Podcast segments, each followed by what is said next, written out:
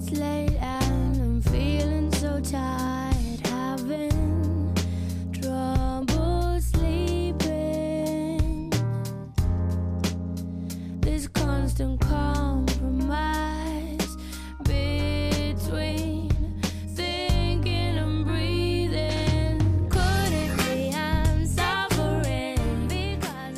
欢迎大家来到本周的高贵 FM，我是高嘉诚。大家好，我是曹富贵儿，这是一档集人文和综合类的优雅的节目。是吗？嗯，对那我怎么不知道我做过这样的节目对，因为因为骗一下那投投投广告商嘛。网上已经有人说了，啊说这这他听这节目是冲着你来的，说这啊高嘉诚这人，我听了他另外一档博客很差劲，谁呀、人也很差劲，谁说的？就就是不知名的网友。谢谢谢谢。哎呀，不是，我们这为什么开头现在这么说呢？目的就是说，为了欺骗一些这个这个这个商家，欺骗一些商家，你点开说哦，原来是一档人文类的优雅节目啊，就 OK 了我。们包含人文、玄幻、科技，啊，那个家长里短，嗯，这个民生嘛，对民生，对对对，人生嘛。还有来，曹老师，今天我们要聊点什么呢？那我们今天要听高老师给我们分享一本好书，以及我最近的一些生活趣闻。我先说一下我吧，行，我最近因为是那个乙流了，乙流去医院发热门诊。哎呦，你乙流了，啊，我乙流了，那别录了，你我现在好了哦。然后那个，然后去了之后，然后那医生说来测个血压吧，我就测那儿了。月经来怎么样啊？我说啊，那 那那那那医生，哎呦喂，也真是阅人无数，阅人无数了。看我说月经怎么样？我说啊，我说的这这里啊，这里没有女主播，我再来强调一遍。我说啊，我说这，然后他说哎，男的女的？又问了这问题。我说男的男的。不太行吧？这这这从来没来过。对，我是从来没来过，不太行这月经。哎呦喂，我就我就怎么还还怎么弄啊？其实我那天啥也没干，我就是露了个眼睛。哦，然后他就口罩了。对，他就不是我不我不戴口罩，他也肯定觉得我女的呀。哦，我就算不戴帽子，他也觉得我是女的呀。但是你的发型你很短啊，他他以为你是那种很精神的那种。谁那？谁知道啊？反正就是强行女的。然后完了之后，我说我没有，然后后来说哦哦哦，那你那你去吧，你去吧。哎呀，我以为哈哈哈哈哈，然后企图以那个笑容来缓解尴尬。哎呦，行了，我说我这已经是习以为常了。我最近就是一直在咳嗽啊，乙流了。然后最近北京大家要做好这个防护工作了，现在有四种病毒开会搓麻了，他们四个。现在和甲乙，然后 COVID nineteen three，然后还有一个那腺病毒啊，啊哎，呦，可乱的乱的不了。是的，然后我由于最近的这个疾病的问题，我又回家住了，回家住了，然后就是又跟我妈进行了一些嗯短兵相接。嗯，我妈，我发现我妈现在现在中老年的这个生活自暴自弃。哎，针对上一期这个评论区，所有人都强调让这个阿姨嗯常驻，你评论一下。这这想都不要想，想都不要想，三七就打起来了。我跟你讲，然后还有人说你上次给阿姨气走了，我跟你讲，不是我妈这个人就是想干嘛干嘛，她是去弄那个米粉肉去了。就跟你一样，对她想干嘛干嘛，你约束不了她。完了之后，我现在回了家之后，跟我妈这个跟我爸我妈生活了一就大约七七天吧。这个已经不妙了。这个家离了我乱套了，我跟你乱了套了。且不说这屋地上比这卡纵脚还要脏，嗯，非常脏。我们家地上全是毛，全是土，我就稍稍一扫，扫出去半个破鞋。嗯然后我爸现在就天天在那儿听霸总文的小说。你你爸是不是看那花少啊，跟青海路 I don't know，我爸 天天就是拿那手机揣着二十四那个手机二十四小时公放，二十四小时公放。然后现在就我从我刚病回家的时候，那个主人公男的摆地摊，现在已经是告诉要投五十个亿在什么小小岛上建一个什么游 游乐公园了。就你知道那种霸总文，就是钱像大风刮来的一样，然后随便搞。然后你一听就是那个女主角在那跟他撕逼呢，离婚。然后要不然就是怀孕了，然后就天天就是这个，然后天天天天我说我说咱们能不能让他歇一会儿？吃饭的时候能让他歇一会儿？一直在那儿说，一直在那儿说。我爸现在天天沉迷霸总文然后我妈是在干什么？我妈现在是，我妈我妈啊、我妈主要是在环境卫生上自暴自弃，嗯这屋里也不收拾。然后呢，就是反正这个这屋里就是所有的那个，你知道那个过年前家里要叫那个水桶，啊，叫那个就是饮水机的水桶，嗯我妈一叫叫七桶。王女士最大的喜好就是囤货。她怕家里过年没水喝啊，对对对，原话原话，你你知道什么呀？你知道什么？你知道人过年能给你送吗？要交了七桶水，就是那种大然后我们家现在桶的那种，对那个大桶，然后我们家现在地上全部摆的都是这个大桶，哎，也合理了。你想，那疫情期间，那阿姨囤五百斤米对，五百斤大米，五百斤白面一百斤来、哎来来当基础单位的。我的，I don't know 那我有一个问题，啊，那阿姨家里他自己懒得打扫，他也没想过说找个什么这种五八、绝对不啊可。能，为啥？因为我觉得我们家那个一千块钱都收拾不出来。你有五十块钱一小时，两百块钱一一百块钱两小时，一千块钱我觉得都收拾不出来。阿姨到你家就直接说这活我不干。对，阿姨 阿姨说我不干了，肯定是我跟你，因为普通的这种家庭，你的那个不问题不在于脏，在于乱，在于东西特别的多。你们家是结合了三项，是吧呀，然后而且我这一次回家之后，我跟我妈说，你知道我怎么跟我妈说吗？我说你现在不装了是不是？我妈说什么呀？我说你现在不装了，不打算装了，王女士。说什么？你别你别你别找茬儿，干嘛你啊？我说 我说你现在破罐破摔了。我原来在家里，你还能甩锅说是我摆我弄脏的，你现在怎么样？不装了吧？你摊牌了，你就就爱就属你不爱卫生。我妈说反，我妈说让让说我有病，反正现在我们家就乱的不得了。但是我们家就没有请保洁，但是我自己住的东坝的话，我会找阿姨来做。嗯我也是。哎，这就自然的过渡了到我今天要讲的这本书。于乎，这本书叫《我的母亲做做保洁》洁对哦，这个书其实前段时间刚上市，然后嗯我当时买它是因为咱们去年的时候在播客里面咱俩也聊到过一本书，叫《我在北京做我在北京送快递》。嗯啊，然后那本书我们当时还做了这个线下的一个分享，嗯，跟那个作者也胡老师，对也聊过一些。然后当所以后来看到这个做保洁这本书，我我第一反应是，哎，他俩可能异曲同工。叙述的角度会比较像，嗯但这本书它是因为他的妈妈在做保洁嘛，他作为女儿的这个角度讲讲他在观察妈妈的这个行业，嗯以及他和他的母亲一起去接触。呃，跟母亲一起工作这些人，然后分享他们的故事啊、嗯，啊，然后我觉得我看完这本书，我觉得中间有一些地方还是挺触动我的。你多久看完的？三天吧，哎呦，啊，我就一天看一点儿，一天看一点儿，然后看了三天。怎么样？触动？关键词？我是觉得挺挺好的，因为呃，我来北京八年了嘛，嗯然后这八年其实我也是，就是会有一些阿姨嗯。有过长期的合作，然后中间断断断续续的也换过一些，然后有一些可能来干了几次，你觉得不太合适的，你就换人了、嗯。啊。但我觉得大家可能我不知道其他人怎么样，但我是就我会习惯于跟一个人建立一个比较熟悉稳定的关系。对，哦，我也觉得这样比较放心。嗯。嗯，所以我我在北京这几年，我会在看这个书的时候联想起来给我家做保洁的这些阿姨，嗯。然后觉得是不是书里面讲到的这些故事啊，然后在这些阿姨身上，他们也有很多人生阅历啊，想要分享的东西，对但从来没机会去问。对，哎，我你记得我之前有时候我找我们家那阿姨聊聊，我们家那阿姨，我我之前啊，我之前因为我实在是我自己我受不了，就是我自己住了之后我受不了，就是屋子里乱七八糟的。是，然后呢，偶尔有几天你晚回来之后，家里真的就是还是很乱，然后我一时之间那什么不了，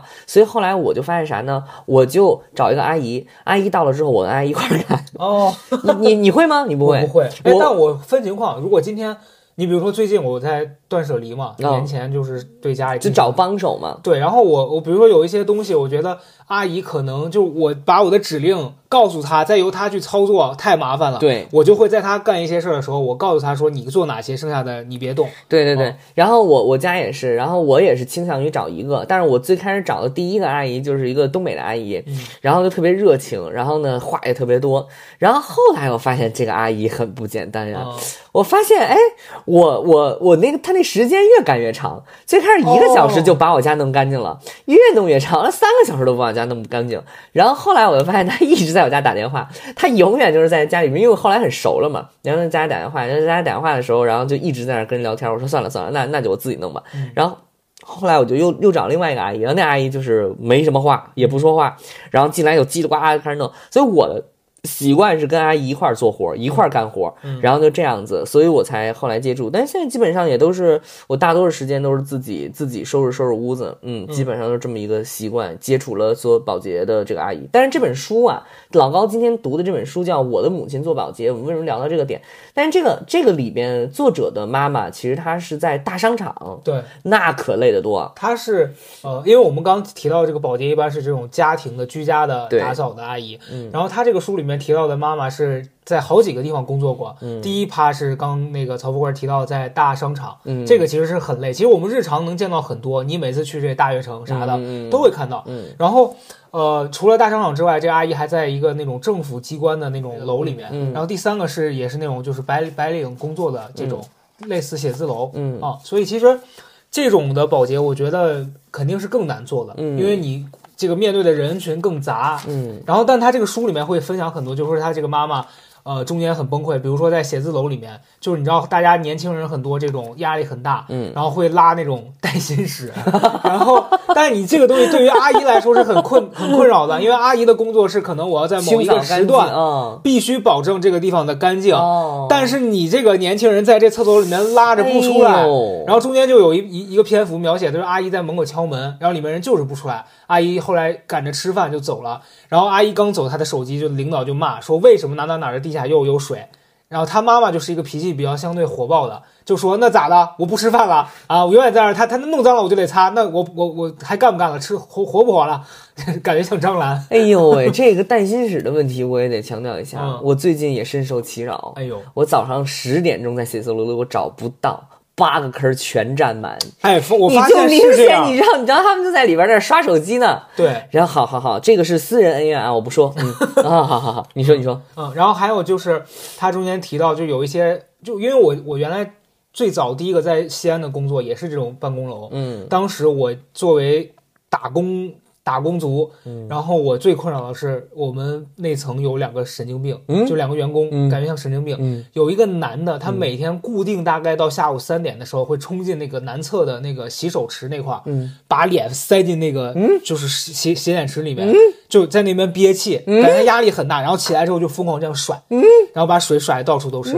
我们当时就觉得这人有病，但是你现在想想，那个阿姨才是深受其害的，那镜子。很难猜。，对啊，嗯。然后还有另外一个女的，就是每天就是去那个呃，就还是同样的地方，是女厕的那那一区，就洗她的碗，因为其实人家规定的是不让在那个地方洗碗的，啊，要赌因。为你会堵住那个洗脸池，但那个女的天天去，哎呦，哦，所以我现在想起来，阿姨应该是恨透了这这样恨透了这两个个了。哎呀，最恨的就是这下午这三点钟的男厕所这的洗脸哥和这洗碗姐，撑坏了。最恨的就是下午三点钟男厕所的镜子，以及每中午天十二点，中午十二点女厕所的坑儿，哎呦呦喂，全给你弄得这 风风风风火火的啊。对，然后在这个书里边的话，作者是一个呃，他在深圳哈，他在深圳打工。然后这本书的话，今天我们就围绕这本书聊到哪儿是哪儿吧啊，朋友们。然后他这里边，我觉得第一个让我比较触动的地方呢，因为他写的是他母亲，然后他母亲是他是在哪儿啊？陕陕陕西吗？他他是一个他是陕西商洛人，哦所以他呃北方人在南方，对他从小是因为他书里面会讲到他跟母亲，嗯小时候母亲也是到处打工嘛，嗯所以他其实童年学生的这个时期会跟着母亲在假期的时候去不同的地方。嗯然后好像讲说妈妈之前会在工地上给人做饭，嗯，然后他假期可能会去那个工地上帮忙，嗯啊，然后就一路是这样过来的。我觉得这个让我很触动这本书的第一个点，就是在咱们就是说这个里边，他想要妈妈的记忆当中，我回忆起那么多拼命的这个工作赚钱的次数，然后呢，你就会发现他这里边接下来有点像这一段有点精彩了，嗯有点像这李米猜想里边那李米追着那邓超在那儿背情书，嗯你看过那情节吗？我记得，一百三十六天，你 你这你看过没有？我记得我记得。啊啊，这段就差不多，在离家十里路之外的樊樊矿上当了一整年的大厨，给了五十多个工人做饭，一个月一千块。破折号，二零一零年仍在在那家矿工矿场给人做饭，到了九月二十几，一个月一千一百块。后来回家休息了半个月，然后又去蓝田栽树，春节前回来多劳多得挣了一万。破折号，二零一一年。在韩城地下口域，巴拉巴拉巴拉挣了一个月挣了四千块钱，放了十五天假。呃，等你弟考上大学，我跟你爸没工夫送，你送到学校去。破折号，二零一二年。然后又到后面，我总共挣了两万块。破账号，二零一三年。这一年多挣了一些，有三万块，破账号二零一四年挣了四五千块，破账号二零一五年，就是他所有的近十多年来的记忆，全部都是基于这一整年最后挣了几万块钱做结的，我就觉得很有触动。就是嗯因为因为因为他短短的这几句话，你就知道这个人他已经经历了十年啊，就是他十年就在这短短的这个几句话，因为这个他也没什么文化嘛，他也不怎么写东西嘛，他就是记账，他通过记账。记住了他这十年的光阴，但是每一年其实就是这几万块钱，就是他这一整年的辛劳。是这是开篇我看到，我觉得很有触动。到后边看的时候，你会发现他的工作其实是非常非常非常辛苦的。嗯，就是因为我我觉得这个书也很好的一点，我最近都有很多这个书，就像刚老老老高说的那个，就是最近有很多这种我们生活当中常见的工作的人群，但是呢没有受大家的关注，就是你没有你没有太想走进他，他有点像那个城市的透明人。但是这个我们通过各种视角，最近有很多这个书，这一本就写的是一个保洁阿姨她的这些年是怎么来经历的。嗯嗯嗯，对你，你刚讲这个，我再补充一点，就是她为什么会呃每一年用记多少钱来总结这一年？那开篇呢就提到了，她说我妈妈不太会用。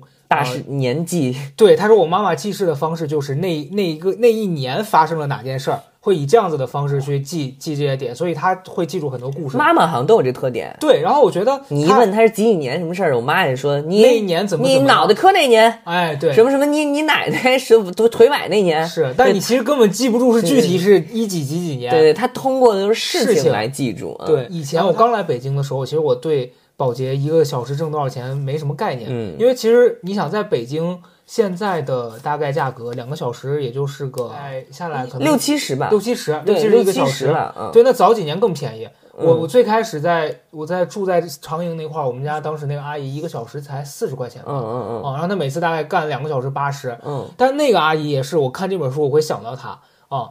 然后他是这样子，他其实是个年轻人，他大概也就是个嗯，三十来岁。三十出头。嗯嗯然后他，我对他印象很深刻，是因为那个时候我们家住那种 loft 嘛，上下其实打理起来很麻烦，而且那个楼梯其实是木头的，你不擦它就会落很多灰。嗯然后那个阿姨，我当时最开始是在就是某一个平台上随便挑选的，嗯她就来了。嗯然后她来干的时候，我就很很诧异，因为她走了之后，我发现我怎么打扫的这么好，嗯。而且她是这样的，她是一般阿姨可能就是那种给你把正擦擦正常的擦完了，嗯。把你桌面给你收拾的像样过得去就行。但是这个阿姨她是会把你家的所有的那些衣物什么给你分类，哦，你比如说有时候带收纳性，对，比如这说很厉害。你比如说我有时候卧室的椅子上那那些年就摆很多衣服嘛，嗯。他只要来过，他会把衣服按照这个类型，嗯。衣服给你放一叠，嗯。裤子给你放一叠，然后他会给你摆在你柜子的外层，顺、嗯顺便帮你整了。嗯其实这些他是没有必要做的，但是他会主动去做，嗯且他时间也是每次卡在那个两个小时以内。嗯，所以当时我很惊艳，我说怎么会有人把他的工作完成的这么好？哦，然后后来我还那真的很有职业精神。对我还把他推荐给了张世博。我接下来，我我接连遇到两个阿姨，嗯一个是两个小时，一个小时就做完了，嗯然后过来说聊天我没事干了。我说我说那那那什么的，我一看有一个没弄，我说那您要不然弄弄这个吧。然后五分钟我弄完了。我说那那怎么着？我说现在还有一个不是？那我我现在给您这全部都把所有的活都列一遍，他弄？得好吗？关键是不是，他就是你说那种啊，基础嘛，就给你 master 了，反正都给你弄了。哦但是他就就意思就是我不想再搞了，你知道吗？然后我说那行您走。对，这种就是我效我下回就不会再找他对对对了。然后我那个阿姨后来是这样子的，就后来我就跟她长期的合作了，嗯就基本上我加了她的微信，然后我会跟她说那个你什么时候来，然后他但他也是一个职业道德非常高尚的人，他从来不会说那种什么 说咱俩有联系方式了你就私下转我什么，他还是说你在平台上平台上下单，哦就他是个老实人，首先第一。哦第二是我我我在那边住了大概有三年，然后后面的两年多，他一直就是大概可能一个月来我家两次左右，然后他每一次来，呃，就是他是这样子的，他很有眼眼力劲儿。然后有一些阿姨，她是很想要跟你聊天的，嗯你也感觉她在干活期间有很多这个诉求，嗯很很很很强的这个表达欲。表达欲，哎呦，表达欲很对强，对。但是那个阿姨是这样，她看到你要跟她聊，她会陪你聊两句；你要不说话，她绝对不会主动找你，哦，就很有分寸感。哎，很专业耶。，对，然后我印象最深刻的一次是有一次下大暴雨，嗯然后当时我那段时间因为我住那小区，就是出了名的那北京像素，嗯你知道吧？治安是很差的。嗯然后有一天下暴雨，外面天也很暗，我就从我们家猫眼儿，因为我听见外面有人，我们家狗不是就会叫嘛，嗯我就看见楼道坐了一个男的，就坐在我家门口，我当时很害怕，我说这是干啥的呀？他蹲在门口是是有什么这个目的？嗯后来我就跟阿姨说，我说我说门口有一个人，嗯我说我这这我要不要问问物业？嗯他说哦，那那是我老公。嗯哦，因为因为他说因为外面下大雨，他怕我一会儿回不去，嗯啊，他在那等我。嗯嗯然后那天我就很愧疚，我就很怕我在那个时刻是不是表现出来对人家不礼貌，哦嗯嗯，为啥呀？因为我我我的防备心是门口有一个陌生人蹲在我家门口，但但是我不知道那是她老公。哎呦哎呦啊、所以我一开始我表达的是说，我说门口有个人，我要不要跟物业说一声？哦哦，啊？结果他很抱歉，他说那是我是老 老公，哎呦，对哦这老公要送她，是，然后中间我有一次我想跟他聊，是因为我觉得他的收纳能力真的很强。嗯后来不是知道北京就是现在大城市有一个收纳师的这种行业嘛，嗯那些的收入肯定是比保洁阿姨要高一些的。我当时就建议他，我说你要不要去考虑考虑做做那个，因为你你你也需要钱，嗯但那个明显是一个值得你去投资的这样的一个。嗯后来他一直不去，一直不去，然后时间长了，我就想说他，就我也没必要去干涉人家的选择，但最后我才发现他是。因为我问了我一个做收纳师的朋友，嗯。他就说从别的，比如说你从保洁，或者是你是一个新手，你刚入到我们这个行业，嗯。你必须得从零开始实习，嗯。就比如说接受我们的培训，嗯。然后在这个期间大概三个月左右，可能你是不拿工资的。嗯，那后来我一想，可能作为他来说，对呀。他收入是不能断的，对对，啊所以他没有办法说我我什么像你这我投资我干个啥的，三个月你没工资，然后去干活，那你就还要孩子要养，对呀、这些的，你就跟你这现在上班的，让你拿出三年去考个研，哎呦哎，有谁现在考研的？停了，你啊 不，我的意思啊，就是这个意思啊，我意思就是这意思，就是他对于他来说，那个工作每一年那时间都是很很重要的。是的，是的，然后，然后，呃，你这样一想，你这样一想，我就又想到这个书里边，你看他这里写的，我第二个觉得很触动的地方呢，就是他这当中详细的写到了妈妈去应聘嗯商场当中的。呃，保洁的这一个合同的节选，嗯。合同上写全日制员工一个月可以休息四天，嗯。每天工作八小时，一个月两千五百块，嗯。每天工作十六个小时，五千块，嗯。四天休息日不休的话，八小时给你加班费，每天八十块，十六小时加班费儿八加班费，每天一百六十块。嗯母母亲在大半辈子的工作生涯中，不知五险一金为何用何物，这次也同样没有。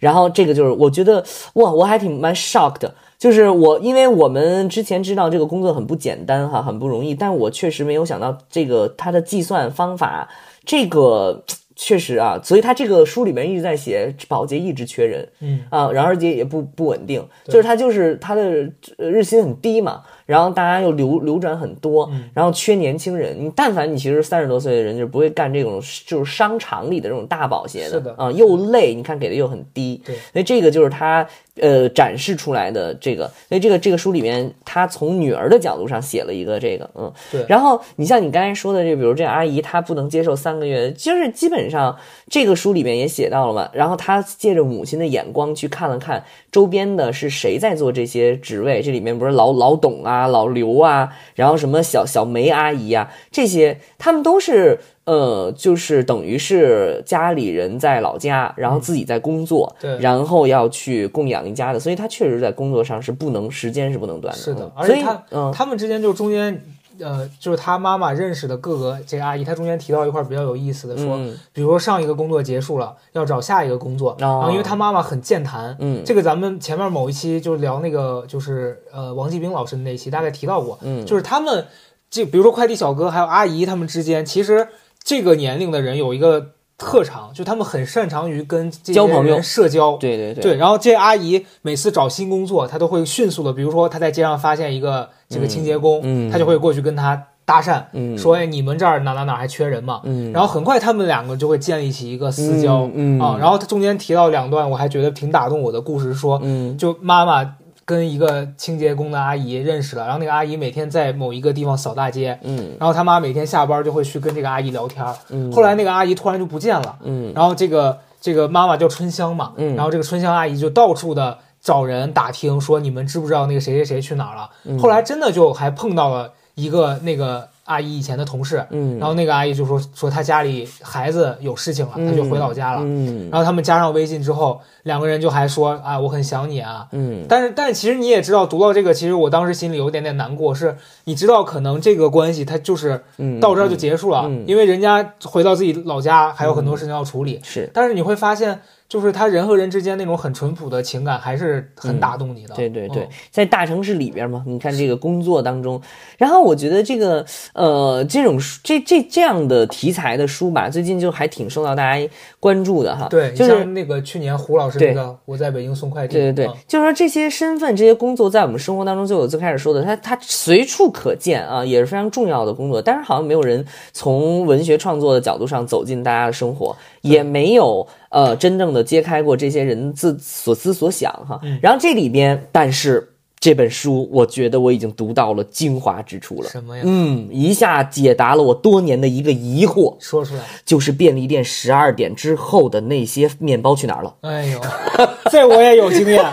你也有经验，我也有经验。您说说，当年，嗯，二零一零年前后，你你看说曾在这个某咖啡连锁店做过这个小时工哎。呦，小时工，然后当时呢，呃，因为这种地方它这种快快餐，嗯。它半夜都会把当天没卖完的糕点嗯，倒掉，啊，就因为不能卖啊，因为这个东西它日期就是今天截止，嗯。你明天就不能不能售卖了。真的就给其实这个东西完全你要能吃吃还是可以吃的。我每一次去那 Seven Eleven，我都走的那会就我说这个打算什么时候扔啊？我去捡，然后对人家说不会让您看到的，识破我了。你挣那么多钱，你还搞不是这套？我心里不是钱的问题，就是不能浪费呀、哦因为你知道有些那个面包还有那个菜啊，都很新鲜。其实是很新鲜。对，但是呢，你知道，就这个餐饮行业，或者是尤其这种便利店，他害怕你那零点一百分之万分之一的投诉的可能性，他就让所有的这些过了零点，他要求强制销毁。是的是的很浪费。其实我当时那个在咖啡店也是，就是每天到十二点就打烊之后，嗯你当天没卖掉的全都拿大垃圾袋装起来，然后嗯这丢掉，而且管理的很严格，是不允许员工把那个拿走。但是有时候，比如说今天晚上员工特别多，你比如周六周日我，想知道不允许的原因是什么？就是企业规定，因为不能让大家拿走。就是其实，但是是这样子的啊，就是当年还是有一些经理，他比如说人特别好，嗯，他会觉得这东西扔了也很可惜，对呀他就会告给我们几个说，你们几个回去偷偷的把这个装包里面然后当早餐，嗯。啊，会这样，就是啊，对，但就是有那种很认死理过期。一天就能毒死人啦。咱都吃多少年那个你知道有些人就是啊不想担责任，对就是说这个东西人家企业规定你就不能违反，就是扔。企业成黑了哦，而尤其是你知道星巴克有宁可款，扔的又又把名字哎呦说出来，哎呦哎呦哎呦哎呦，它有一款那个水果的那个，那个东西确实是你没法儿 没法没法留的，没法过夜对，那个就只能眼睁睁的把它那个没法过夜就算了呀，但是你像比如这书里边写的瓜果蔬菜、面包，面包刚烤出来，二十四小时就扔了。嗯，扔呀，他们都扔。但是这书里面讲了呀，就很多这些阿姨，就是尤其是这种商场的阿姨，嗯他们有一些人真的是可能条件比较辛苦，嗯他们会和这些店员达成这个社交，嗯，然后他们在以物易物，对到了一个点儿，他们就会去交换。拿破纸壳子换个面包。哎呦哎呦，我觉得这挺好的。不是我读到这儿，我为什么说解答了我心头的一疑惑？嗯我每一次我从那个 Seven Eleven 里边悻悻而归的时候，我朋友说怎么样？我说人说了不给，我就出来了。你这你跟你朋友，你们俩打人家 Seven Eleven 的主意，李浩月呀、哎呦，这两个现眼包 不。是，我俩就盘算一件事儿，这东西它不能浪费。啊我真正关心的是这东西它去哪儿了。啊然后后来呢，你看这书里边人就写到哈，就是一个比如这老何吧，老何他可能就是专管这个每天呃，比如这个便利店里边的这个面包，完事儿之后呢，还把这个面包带出来给大家分一分，然后收点这旧纸壳子。后后来让人举报了，你看看吧，哎呦，是呀，哎呦成黑了，成黑了反正就是这种坏人，对，让人举报了，让人举报了之后，然后给这老何开除了啊、然后后来后边的这经理就不敢做这个事儿了。我觉得这个必须得要，我觉得这个必须得要批紧一紧了。咱们这听众里边有没有专管这一摊的？你把这个几个这个保不是这个这个几个便利店，你可得让他们解决一下这问题。不是，我觉得人家弄得挺好的，人家互相吃一吃，然后或者是哎，嗯我突然有点好奇，咱这听众有没有现在在这个便利店啊，或者是这种哦快餐什么打工的？高贵 FM，来你们你们现在还有没有就是哦针对我们讲这个现象，你们有没有什么哎？但是他不能说，他如果说了，他工作可能就没了。哎呦哦，好吧，算了算了，所以你看这个东西抵制浪费啊，抵制。对，抵制浪费。但是你知道，真正让人又觉得很唏嘘的地方在于什么？在于其实这些工作者他其实还是很辛苦的。嗯，然后呢，这个他眼看着这些东西啊，你能知道，就从这本书里面能看到，他有一个巨大的一种冲击感，就是他每个月的工资两千五，但他每天又看着大量的这种东西就就扔掉了。他其实很心痛。，对，对然后呢，他这里面又写到，在商场里面，其实他们给大家提供的是一种服务嘛，一种就是这个保洁的服务嘛。但是消费者们其实是看不到他们的，嗯他们的十六个小时一直在那儿工作，但他没有因此而消费过，对他没有在此而消费过。这种东西可能就是这个这本书里边，也是我们其实，在很多的。呃，我觉得很多的作品或者很多讨论当中是尽量不谈的，呃，就因为你你你觉得很难，你很难说出一个道理来，对吧？你很难说出一个理由来。然后这个书里面就写了，还是很真切的，而且写了他们整个这个过程啊，然后也写了他们这个东西。我觉得，嗯，你确实你讲这个，我补充一点，就是关于这个保洁阿姨啊，还有这些商场里面的这些大叔啊、保安，他们呃，其实我们日常接触他们是很很正常的现象。嗯，那以前其实你不太会去关注他们在工作以外他们的吃喝拉撒，对他们的人生有没有什么理想。嗯然后在这个我在北京送快递的那本书里面，我记得当时哦，应该是那个胡老师在接受某一个采访的时候，他提到过，他说其实我的工作和大家的日常是贴得很紧的，嗯，但我写这本书是因为大家从来不会去关注你在这个体系里面具体是怎么运作的。嗯，然后我当时觉得是呀、就是其实我以前也会好奇说，外卖小哥他做这个事儿，他这一整天是怎么度过的？对，然后你像有时候咱们在街上，你会看到很多等、嗯。等餐的那个小哥，或者他在休息的间隙，他就躺在摩托车上，嗯。在那刷刷那抖音，嗯。或者跟叔叔一样听那霸总小说。嗯，啊、然后我就想说，他们到底每天都在想些什么呢？而且你知道有一个很神奇的地地方，就是你你你知道他们住在哪吗？我不知道，就是我有一次在那个就拍片子，然后在那个国贸，国贸中间还有一个北京最后的城中村，嗯然后特别特别的迷幻。就你进了那个城中村之后，你可以看到国贸的那个楼啊，你就可以看到中国尊什么的，嗯外边都特别大高楼大厦，但是它是一个村子，哦，它里边是完全的平房。然后我们因为当时要拍一个片子，然后要用那儿景儿，然后后来我就发现那个地方，然后就去去进去之后，就发现它里边完完全全就是特别像是一个老胡同区，嗯但是它实际上是在国贸那个地方。嗯然后呢，这里边大部分的地区，呃这里面大部分它就是外卖，然后保洁们他们住的这种所谓的城中村，嗯，然后这个城中村里边呢会形成一个自己的自生态循环。是的，有人会出去务工，但是他这里面会有一些，比如说哈，你是两口子，然后你丈夫出去了，然后那个媳妇儿不是在家吗？媳妇儿在家呢，她可能也会摆个摊儿，嗯然后在他们那个地方里边呢，就会你会发现在里边，在这个村城中村里边会有超市。会有剃头铺，嗯然后会有就他自己为这个工作人群们搭建出来了一个生态系统，然后都非常的便宜，是的，然后呢，我就有有一有有有一天，我就从那儿进去之后呢，我要借一个什么东西。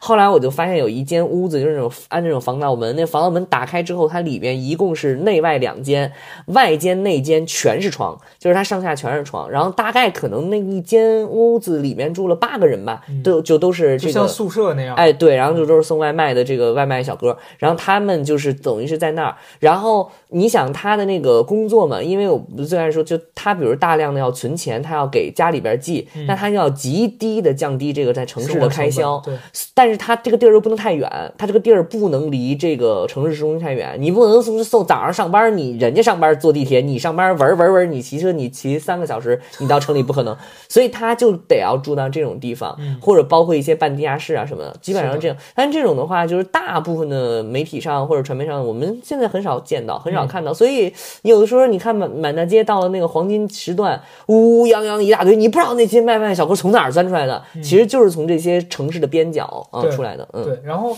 我记得你讲这个，我想到就去年咱们去那个徐老师他们家的时候，啊，就是在亦庄，咱们路过，每次去他家，你要路过一个这样子的村。嗯，当时徐老师也提过，说那一个村全住的是周边为这些豪宅服务的这些、这些哦对辛苦的这些工作人员。嗯嗯嗯然后这书里面提到一点啊，就是刚我提那点说什么呢？就是其实我之前在你说他们怎么住这个之前，我以前从来没想过说这些人住哪儿、嗯啊，我只我只是大概有一个模糊的概念，觉得他们应该住在一些可能条件比较辛苦的地方。然后这书里面就讲说，有一些这个人为了省钱，他是偷偷偷的借偷偷的藏在这个借住对，藏在公司，就他们商场。寄生虫，对，就商场里面，他们他在某一个地方找一个角，嗯。然后偷偷的在那儿放两个纸壳子，嗯。他就在那儿睡一晚。嗯。然后公司不允许这样子的情况出现，嗯。他就说行，那我换，他再找到另外一个地方。就跟那个寄生虫电影里边对就是他他他他以工作的形式嘛，比如在这儿弄一下弄一下，对。而且问问题是有的工种啊，你比如说像这里面的保洁，十六个小时，基本上他的时间也都是休息的时间，零敲细打睡一下觉。是的，啊，基本上都这样，然后其他的时间就是五个小时睡觉时间，嗯确实是是大概是这么一个，对嗯这个书里面还有一点是我那天读到，我会比较内心感到复杂的。嗯他讲到很多的这个现状是有好多这些年纪比较大的，比如说做保洁的，嗯或者是做一些比较辛苦体力工作的这些，他们原生都是从这种比较边远的县城啊、嗯。或者村里面到大城市打拼的，嗯。但他们都有一个共同的境遇，嗯，是他们都在补贴自己的孩子。哦，就是他们在老家已经有了孩子，且孩子都已经成家立业了。嗯但是呢，这个孩儿子或者是这个女儿本身，他们挣钱的能力不足。嗯然后这些老人在大城市赚钱，就是为了补贴他们的孩子。嗯然后有的人可能一个人要干两到三个工作。嗯，我记得书里面有一个，应该是一个大叔，他兼三份工，嗯他就是白天早上某一个时段在一个地方做打扫的工作，嗯。然后到了中间他要去干一个别的，下午的时间他还要去再再干一个工作。嗯。这样的话，他一个月到手能赚一万多块钱。嗯，就你听起来一万多好像还挺多，但是你想他干三份工作，对，他每天休息的时间就被压缩到极少。我在看这个书里面，我又一次想起了我原来好像遗忘的一个脑子里一闪而过的话，嗯。就是这些打工在城市里打工的，那基本上他们可能都是三十七，他们基本上都是就是外省外地的嘛，在城市里打工的人群，然后来打工来做这些辛苦的工作。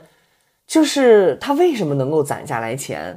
他就不花，对，真的不花他没得花，他没他所有的开销全为零，所以有的时候你说，哎呦，这个工作你一月才拿两千块钱，你在北京咋活呀？咋活？他就是这么活，对他就是一分都不花，而且而且他把所有时间都安排上工作，他哪还有消费的时间？对呀他就没有消费这两个字。是，的。然后我们在商场吃饭，不是有那种商场他在装修一些新店嘛，门口就会在那个广告上面贴上说，嗯这个地方招聘。嗯然后你看那个工资，其实我们那天在讨论说，这个某某某这个火锅店，他招这个人一个月才给四千块钱，包吃包住啊这，在北京能活吗？对包。吃包住啊，然后底下写管吃住，对，人家都是包这吃包住。东西是很有竞争力的。对，包哦吃包住，那你的基本上就是对于这样的务工人员来讲，他的基本的开销没了。但你知道吗？就是这个书里面应该也提到，就有有有一些人啊，就是其实像外卖小哥或者是这些啊保安啊阿姨这些群体，嗯。有阿姨可能少一点，一般偏年纪大的男性，他们有一些人是会把自己辛辛苦苦赚来的钱，再以另外一种很陡峭的方式花掉，打赏。比如说打赏，哦。比，如说去买那种就是有赌博性质的这种彩票。彩彩票，哦，对，然后就有的人可能当天领完工资，下午去玩，然后钱就全没了。哎呦哎呦，大叔们呀，哎呦这皮得紧紧了。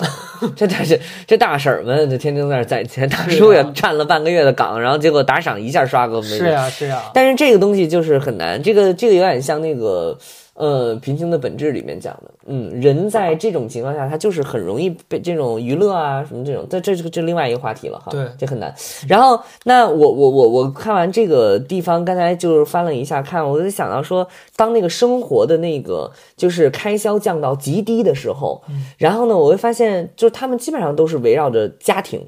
核心啊，家庭核心在在在在供供养。那这里面也讲到，妈妈的所有的记事都是以我的成长、我爸爸的成长、弟弟的成长为核心的。嗯然后呢，这是他的纪年法。另外一方面，就是我这里边有一个呃，有一个保洁阿姨的，好像是这个她的同事吧，说花了几十万嗯在家里盖房。嗯，啊，在老家盖房，我又看到这一点，我又觉得又很很复杂。然后那个复杂的点在于，就是说，这个我觉得也是我我之前跟另外一个另外一个就是一个阿姨交流的过程，她就说，你就因为现在这个社会就是老龄化很严重嘛，嗯一方面老龄化很严重，再一方面就是小地方在萎缩嘛，对啊，然后但是呢，他就说中国人跟过去我们研究过的日本、韩国不一样，中国人是特别爱把钱往自己家里带的。嗯就是他不，他尽可能的不希望把这个钱花在城里，除非孩子要在城里定定嗯定居啊。然后他大多数人是会把钱挣完了之后带回家的。然后，所以在中国现在还是会有三四线城市和甚至更小的地县城市，它也在以一种奇异的方式发展。就是你以为它要萎缩了，它要被抛弃了，没有，就是大家还是会把钱带回去。他们是在外面拼命的工作，然后投资回老家。，对，所以整个这个版图就很奇妙，就你会看到是其实是是一线城市，然后它的这种繁荣，然后大的宏观上又反哺了这个小的地方的人，但是这些人呢，他又让你觉得很温暖的一点就在于他没有。抛弃他的家乡，他没有抛弃那个地方，他把钱又带回去，然后在那个地方又建了自己的房子，建了什么？就是这一点就很复杂，因为因为大家会觉得说大城市越滚越大是一个必然趋势。如果你来了大城市，你要想办法留下，当然这个难度可想而知。但另外一方面，你又会看到，其实这些工作者，往往是这些很朴实的工作者，他的那个情绪的原点很简单，就是我还是要回家、啊，所以我要把我所有的挣的财富带回家。啊、这个这一点，我又觉得也也也很有，也让人觉得很有意思。嗯就是你讲的这一点，当然我觉得我听到我会觉得它是一个很。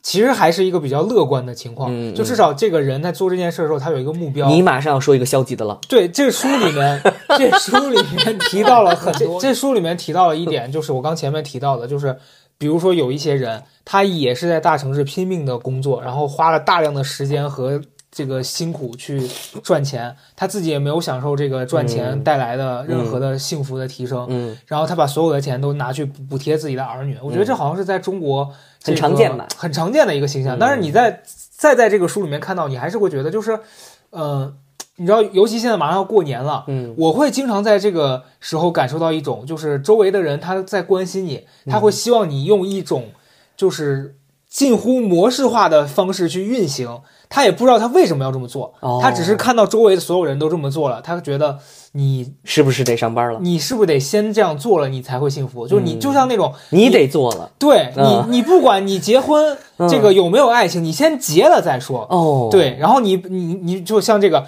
你别说这个，我补贴孩子，孩子将来会不会变好，我先补了再说。嗯，然后是是。然后我读到这个，我会有点点难过，我就觉得，人像那个工蜂一样，对，人像蜜蜂一样，是的那个东西刻在他的基因里，对他可能。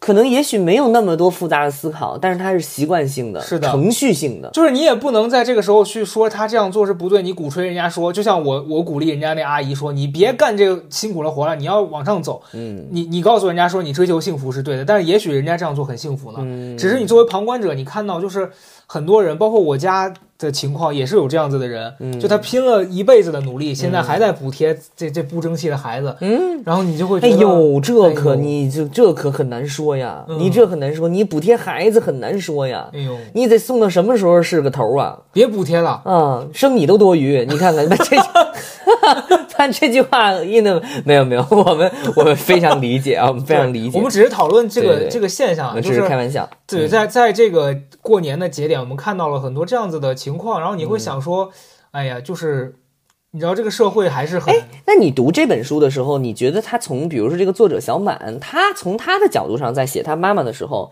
解答了你这个问题吗？因为你刚才说到，比如说我们可能更多的是旁观者嘛，嗯对吧？你旁观者就是说你家里面也没有说有人要做保洁嘛，对吧？嗯那你比如说从小满他写的这个过程当中，你能看到他母亲在想什么呢？嗯我从读者的角度去看这个记录的人去写这个故事，我会觉得，首先第一个，他在书里自己写到了，他说他写这个书的过程其实是一种治愈他和他自己母亲关系的嗯，一种疗愈。这种关系是就是他跟他妈妈也是因为从小可能聚少离多，或者是呃，在他工作之后，跟妈妈之间产生很多隔阂。就是你比如说像我们这种常年在外头的，嗯嗯嗯，然后跟自己家里人其实一年也就见个几天，嗯平常大家都靠电话、靠网络联系。嗯然后其实你突然一块儿生活了，你肯定是会产生很多的这个嗯矛盾，嗯生活方式上的这些区别。嗯他就在讲，他一开始在写这个书之前，他妈妈去深圳做这个事儿的时候，俩人之间还是会有很多争吵嗯啊，生活理念上的，嗯然后人生方向上的。嗯但是他通过写这个书，跟妈妈聊天，去观察妈妈的生活，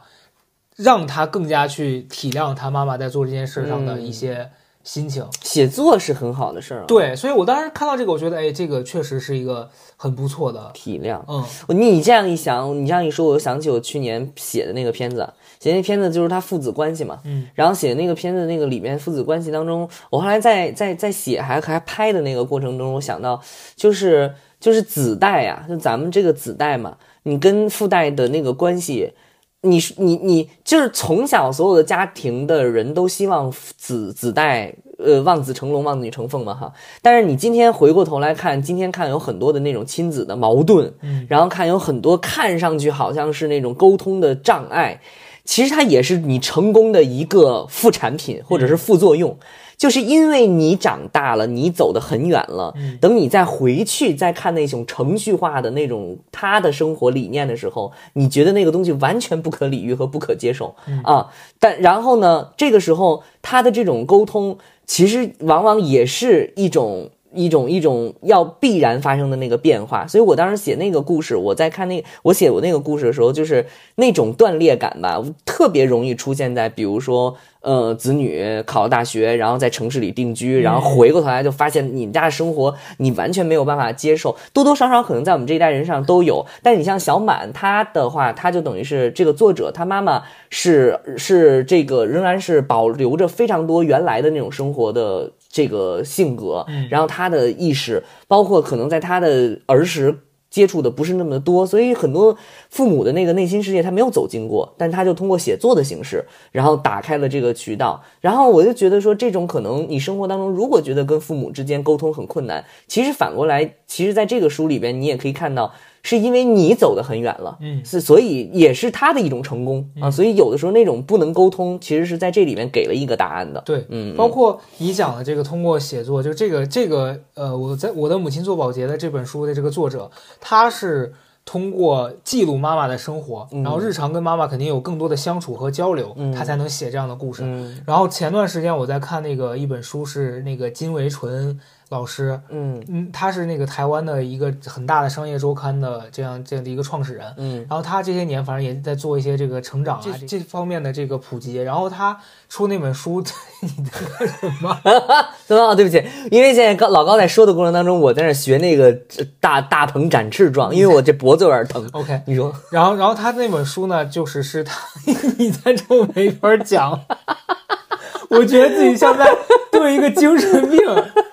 因为我现在在在那天鹅天鹅壁，我在那个，哎你说你说你说，朋友们，我太难了，你说你说我这精神没法集中。你说你说，然后他那本书就是他和他的两个女儿，嗯。然后以书信的形式在交流他们不同年龄阶段对人生的看法。哦，然后那天我在看那个书，我也说，我说我觉得这个书真的好好，嗯。就是你不跟父母用信的方式去沟通，其实是很难产生那么深度的对交流的。对对，因为你们的交流已经陷入到那种模式了。对。就像我说你是不是摆烂，我妈说你有病，对，就是你没有办法进行日常的这种这种交流啊，我得写信了。嗯，但是我妈这眼睛，嗯，哎呀，那你就录那个啥有声书啊，啊下次你爸在听那个那个投资者几百万的时候，突然，亲爱的爸爸你好，我觉得你在家听有声书已经严重妨碍了我的生活啊。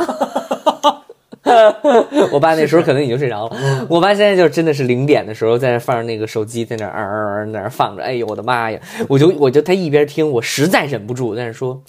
说说些什么人在写这种东西？那我说完了之后，我觉得我就是放了个屁，因为我爸那听得津津有味。我说行吧行吧，你继续吧。对呀、嗯嗯人家那你换个角度想，人家就是陪伴了这个叔叔很长的时哎间哎，呦哎呦，在家你想，你阿姨那女主角现在二婚了已经。哎呦 那女主角现在已经怀两。你你你你现在想想设身处地啊，你现在假设你现在是一个这个上帝，但我妈也很烦我爸弄这个。因为你妈呃这这样，我那边给你发了视频了吗？我们家电视开着，我妈在那儿，四种诈骗你一定要小心了。我爸那儿什么我们准备投上五百万，你别哭了，你是我的女人。我哎呦，我头很大呀。你说，你说，我说你想阿姨在家又、嗯又又在这囤积，嗯又不打扫，然后那你说叔叔在家，别黑我，他不靠这个东西转移自己注意力，他还能干点啥？磨刀啊，儿子我我爸爱磨刀啊。儿子有精神病，哎呦你你说说这家还咋待？哎呦嗯，我爸在家磨刀。哎呦，我那那天。那黄龙江一带都带蓝牙，哎呦！我回了家之后，发现我们家躺着一条，我一点不夸张，两条狗那么长的一条鱼啊这么长的一条鱼，啥呀？一条鱼，美人鱼精啊！一条鱼，一条这么大的鲤鱼，从哪儿来的呀？从水库里密云水库里弄来的。嗯我爸啊早上去密云，从我们家去密云开车三个小时，从水库里拉上一条鱼，然后运回家六个小时，然后拉着这么大的一条鱼，那条鱼超大。然后嗯，这就是现在我们家的一个情况。哎，地上躺着一条六六六这个半米一米长的大鱼，堆着六个桶，五百斤大米，五百斤白面。电视里放着新闻联播，然后这边听着霸总的文章，那边听着四大诈骗。确实你家我在那儿 学大猴，大鹏展翅，对我在这儿大鹏展翅，然后治颈椎。哎呦，我们家你现在乱成一个确实，我跟你说，这作者写这书之前，嗯嗯应该让那阿姨的整个那个团队到你家去。不是我，我就 我读了这本书，我觉得我也我也可以，我也可以开始准备着手写一写了。写一写，我的大舅做灵媒，走进那些不为人知的职业。嗯哎呀，好啊，行啊，这本书值得推荐给大家啊。然后我们今天聊一聊这个相关的观点。对啊，然后那个有什么样的想法，大家也可以扣在公屏上。马上就要过年了，我们下一期带着大家，哎，闯关，嗯，闯闯什么闯闯？闯年关。哎呦，你你怎么说？你怎么说？你要怎么着？我你最近说你现在要干嘛？你你最近你现在你马上我我不干嘛呀？我？我回家过年了，我 行，朋友们，拜拜。拜拜拜拜！这本书推荐给大家啊，你喝你喊一声喊什么？啊啊！为啥呀？不知道。「